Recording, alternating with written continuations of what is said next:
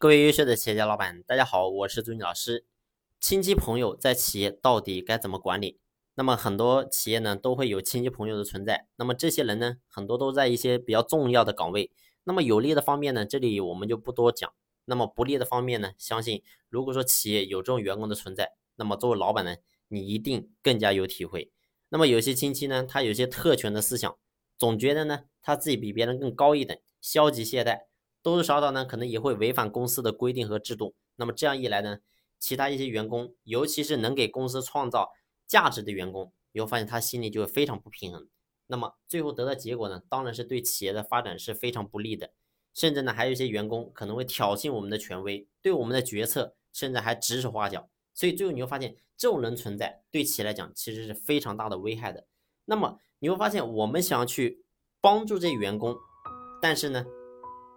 说实话，如果说因为这些人来到企业，给企业造成了不稳定的因素，最后我们一定是得不偿失的。所以，对于这一群特殊的人，那么咱们作为老板，你到底该怎么去管理呢？其实核心就只有四个字，这四个字呢叫做一视同仁。在家里，亲戚是亲戚，朋友是朋友，但是只要在企业，亲戚就是员工，就是同事，和其他人呢没有任何的区别。家是讲钱的地方。但是公司一定是讲理的地方，所以呢，进入企业一定不能有这种小恩小义、小情怀，对所有人都要一视同仁、平等对待。只要是进入到公司里面，都要以价值为重，有价值有结果你就上，没价值没结果你就滚蛋。同时呢，根据这种价值结果确定每一个人的薪酬分配，在公司里面必须要使用同一套制度。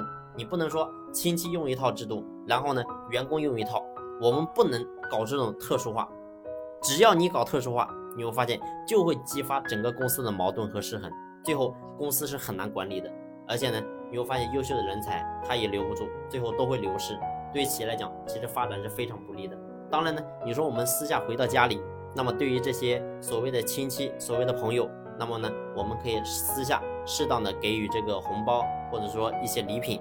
啊，表示感谢，这都可以。但是呢，只要他在企业，如果说是犯错，或者说违反公司的规章制度，对不起，我必须要惩罚你，甚至呢，会比普通的员工还要罚得更重，以免呢其他员工不服气，产生负面的影响。所以呢，只要犯错，就必须要付出代价。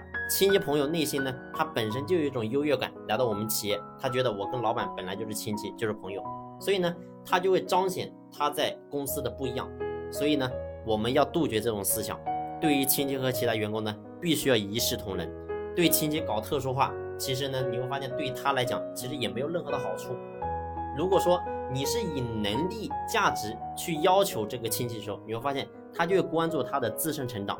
但是如果说你是一代照顾没有能力、没有本事，而且呢满口抱怨，你是照顾这种亲戚、这种员工，其实你会发现。你对日后的他来讲，其实也是不负责的。到时候呢，你会发现，其实说白了是你害了他。